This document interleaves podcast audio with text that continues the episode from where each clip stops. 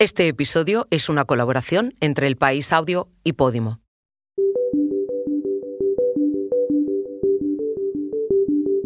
Hola, muy buenos días. A los efectos que tiene ya de por sí la guerra, Ucrania teme ahora los daños que pueda provocar la voladura de una gran presa en el río Dnipro. Se trata de una instalación fundamental para el suministro. Eh, tomé la decisión de que, que, voy a ir a Miami. Y todavía no tengo cerrado 100%, nos faltan algunas cosas, pero, pero bueno, decidimos. Lo digo claramente. Concurriremos a las elecciones generales con Sumar. Esa decisión está tomada. En España, la noticia política de la semana ha sido el acuerdo entre Sumar y Podemos para concurrir juntos a las elecciones del 23 de julio. En otro terreno de juego, Leo Messi vuelve a ser noticia por abandonar el Paris Saint-Germain para ir a Miami. En medio, el Barça ha perdido otra oportunidad de rescatar a quien fuera su estrella. ¿Cómo ha sucedido? Esta semana se produjo el inicio de la contraofensiva de Ucrania en los territorios invadidos por Rusia. Después de meses rearmándose, el gobierno de Zelensky pretendía dar un vuelco a la guerra. Pero todo se ha visto frenado por el hundimiento de la presa de Nova Kajovka. ¿Cómo cambia el curso de la guerra ahora? Soy Silvia Cruz La Peña. Hoy, en el país, analizamos los tres temas que han marcado la semana.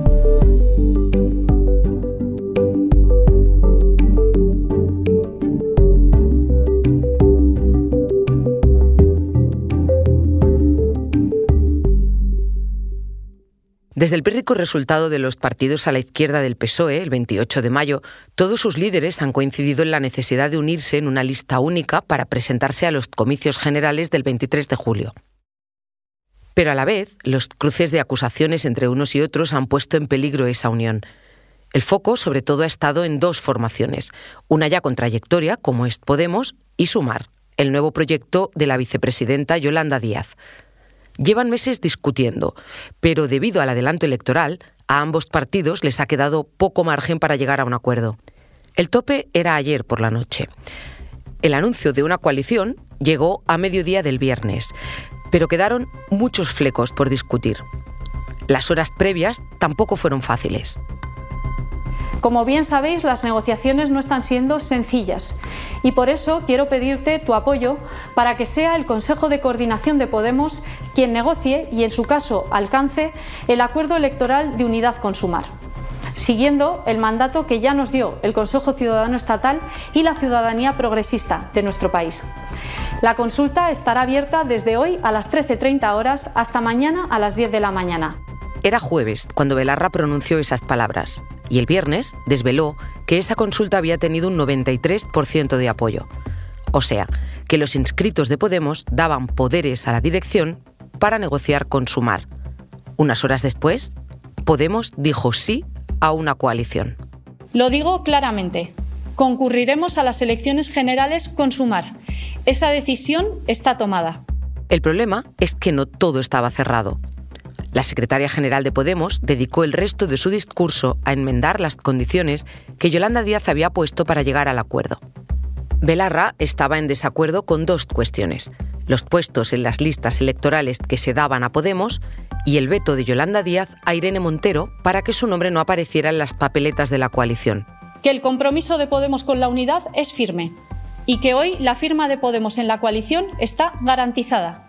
Pero queremos llegar a un acuerdo justo, Esperamos no tener que llegar al último minuto para inscribir la coalición. El acuerdo puede darse en muy poco tiempo si hay voluntad por parte de Yolanda. Y también que no aceptamos ningún veto como parte de la negociación. De esa manera, los morados confirmaban el acuerdo, pero postergaban la negociación de los nombres que compondrían la lista.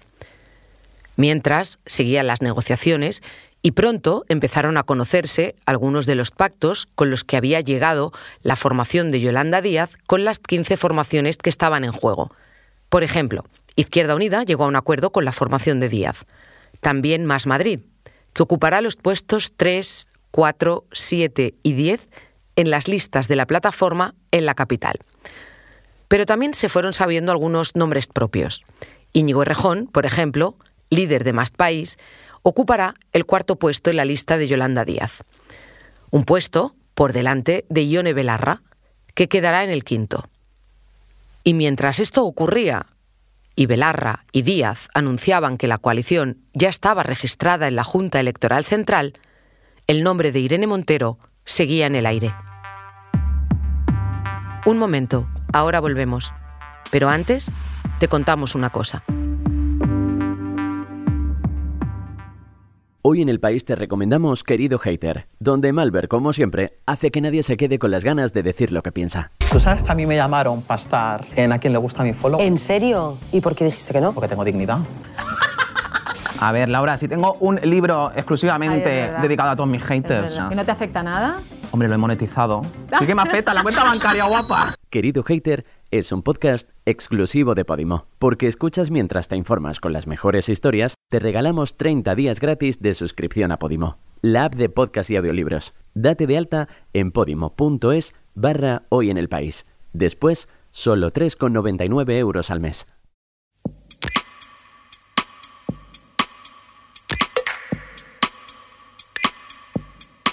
Y bueno, quería, quería tomar mi, mi propia mi propia decisión y por eso, por eso fue un poco que, que no se dio mi, mi, vuelta al Barça, si bien me dice... El gozo de la afición blaugrana esta semana se vio en un pozo. La posibilidad de que Leo Messi volviera al Barça se vio frustrada cuando los representantes del jugador argentino anunciaron el miércoles que su destino sería el Inter de Miami. No es la primera vez que el Fútbol Club Barcelona pierde la oportunidad de fichar de nuevo a Messi. Por eso llamé a mi compañero de deportes en la redacción de Cataluña, Ramón Besa, para saber cómo había sucedido esto. Hola, Ramón. Hola, ¿qué tal? ¿Qué era necesario para que Messi volviera al Fútbol Club Barcelona? Eh, ¿Suponía cargarle a él quizá con demasiada responsabilidad? Era necesario que el club uh, cumpliera el plan de viabilidad aprobado por la Liga y rebajara la masa salarial. Para poder fichar um, necesitaba traspasar jugadores, un plan a medio plazo y que no tenía garantías de que se pudiera cumplir. Messi quería una respuesta inmediata y además temía que con su fichaje se le responsabilizara de la salida de jugadores actualmente en la plantilla y seguramente también de un nuevo orden futbolístico en el campo. Todo el riesgo lo asumía de alguna manera él. Ramón, he oído que Messi hacía mucho hincapié en que ha recibido muchísimas acusaciones tras su salida del Barcelona, que tuvo lugar en 2021, y es uno de los motivos por los que él no, no quiere volver al equipo. ¿A qué se refiere exactamente? ¿Cuáles fueron esas presiones? Messi se tuvo que ir a la fuerza del Barça uh, porque el club no podía pagar lo que estaba estipulado en el contrato. Por otra parte, además, ya había sido rebajado con motivo de la pandemia. Y hubo quien acusó al jugador de pesetero y también de que había pedido una lista de refuerzos de grandes jugadores para que el equipo pudiera optar a la Copa de Europa. Uh, no olvidemos que una de sus últimas mm, palabras era no nos alcanza para ganar a Europa, que era su sueño, y por eso se fue al PSG. Oye, ¿y por qué no se fiaba Messi de las promesas del Barça? Leo Messi viajaba el verano de 2021 desde Ibiza a Barcelona. Estaba pasando, había acabado las vacaciones. Iba para firmar la renovación y cuando iba a firmar la renovación, porque creía que estaba todo listo, se encontró con el finiquito. Se decía que adiós. Claro, ¿Por qué ocurrió esto? Porque yo entiendo también que cambió la estrategia del club sin que él supiera por qué. La directiva pasó de hablar con Tebas y negociar con la liga la posible inscripción o cómo se podía eh, conseguir que Leo continuara jugando en la liga española y se apuntó a la Superliga. Mm, no olvidemos que el presidente Laporta cambió de avalistas, uh, improvisó mucho durante la marcha y todos sus movimientos todavía no han sido muy descifrados. La cuestión es que Messi se vio fuera de una ecuación en la que él pensaba que era la parte principal. Así que mmm, todas las expectativas del club y las expectativas de Messi se separaron, no había reencuentro posible. El Barça es un club centenario, un club que tiene toda una historia, donde él ha hecho la mayor parte de su carrera deportiva. Lo que me pregunto, Ramón, es qué beneficios tiene para él irse al Inter de Miami y no al Barça o algún equipo de Arabia. En Barcelona hubiera tenido que asumir toda la presión, mientras que en Miami podrá tener una vida familiar, en parte parecida también a la que podía tener en Barcelona, diferente en cualquier caso a la de Arabia Saudí, y disfrutará de una nueva dimensión del fútbol puede que aparentemente más que lúdico, em, decir que sea una, la sensación es que, ha, preferido divertirse a jugar, pero Messi siempre ha sido muy competitivo y querrá que su imagen de futbolista número uno, seguramente el mejor de todos los tiempos, impacte a toda América y no solo a la comunidad latina. Messi puede ser el cabeza de cartel del fútbol que viene para el Mundial 2026 y obviamente para la Copa América.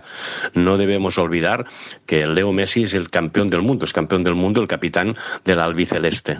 Gracias, Ramón. Gracias a ti.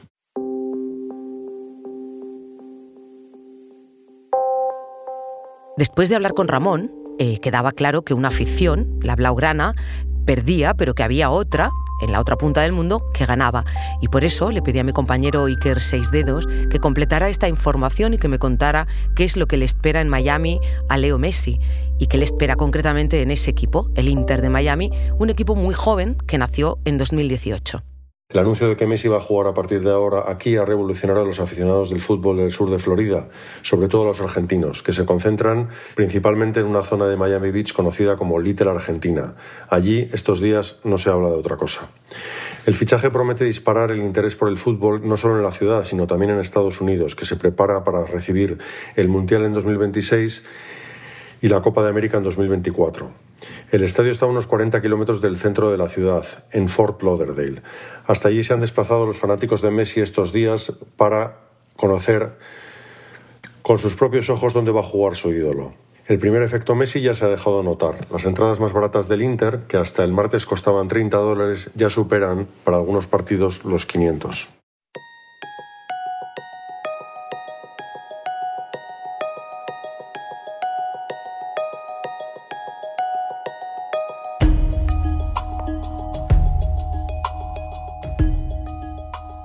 Después de meses con el frente estabilizado, Ucrania pretendía contraatacar esta semana los territorios ocupados por Rusia y de esa manera asestar un golpe importante, aunque no definitivo a la guerra. Pero al menos de momento, todo ha quedado paralizado por el hundimiento de una presa en el río Dnieper, la presa de Nova Kajovka. Las inundaciones han llegado hasta 50 kilómetros al norte del río y han dejado 80 municipios inundados y sin servicios. En la zona, ha estado estos días mi compañero del país, Cristian Segura, que en el tren camino a Kiev me mandó varios mensajes. La madrugada del martes, la presa de Novakajovka se derrumbó. Todo apunta a que fue detonada por zapadores rusos. Recordemos que Novakajovka está ocupada por las tropas rusas desde principios de marzo de 2022.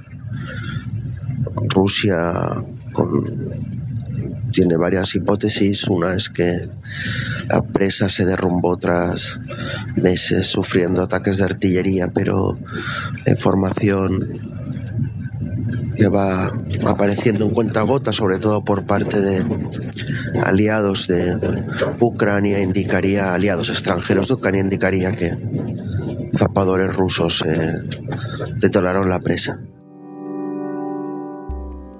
Esa es una de las claves. ¿Quién y por qué? En la guerra cunde la desinformación y los bandos se culpan mutuamente. Pero mientras lo hacen, no solo la contraofensiva Ucrania se ha visto frustrada, también las vidas de miles de ciudadanos. Sobre todo hay que lamentar pérdidas eh, materiales. Más de 80 municipios en el Dnieper han quedado inundados del todo parcialmente inundados, como la ciudad de Gerson. Y en el Ingulets pueden ser una veintena de pueblos que también se han visto afectados de la misma forma. No solo eso, en Ingulets, por ejemplo, ya no hay puentes, los que conectaban la provincia de Mykolaiv con Gerson han desaparecido. Estas aguas, además, eh, son tremendamente contaminantes por los materiales químicos que arrastra el agua desde las zonas más industrializadas del río como Zaporilla, también por las aguas fecales que han llegado de Gerson y más allá, por ejemplo, hasta Lingulets. No se sabe, se tendrá que analizar cuando los campos, eh, sobre todo agrícolas, están inundados, el agua baje, saber qué efecto tendrá ello. Yo he estado en, en el río Ingulech, por ejemplo, y he visto pescados muertos, he visto aguas que olían fatal todavía en pueblos en el que había personas aisladas. Militarmente, el derrumbe de la presa tiene consecuencias, porque Ucrania pretendía con esta serie de ataques dar un golpe a la guerra, si no definitivo, al menos sí importante. ¿Qué pasará ahora? ¿Se frustran todos los planes de Zelensky? La contraofensiva ucraniana, eh, como ya sucedió en las contraofensivas anteriores en septiembre, octubre, noviembre, estaba, y según mis fuentes, está todavía eh, contemplado que utilice varias zonas del frente de guerra, algunas como avances, asaltos de confusión, otros verdaderos asaltos eh, constantes para ganar territorio a lo largo del río Dnieper un desembarco era antes una, algo, algo épico. Pero era posible porque hemos hablado en el país durante el último mes con varios oficiales de fuerzas especiales, ya estaban al otro lado del río, en el lado ocupado, grupos tácticos, identificando objetivos, forzando el movimiento de tropas rusas. Esto ya existía. Y había una seria convicción de que se podía realizar un asalto en posiciones concretas. Ahora las dimensiones del río eh, y el hecho de que las llanuras aluviales estén inundadas, las dimensiones del río mucho mayores, hacen mucho más complejo cualquier intento de, de asalto.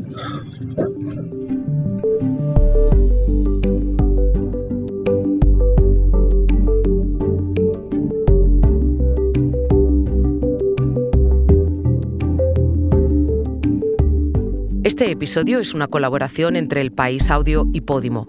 Lo han realizado Javier Machicado y José Juan Morales.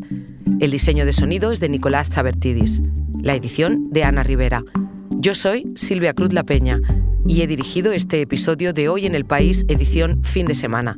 Mañana volvemos con más historias. Gracias por escuchar.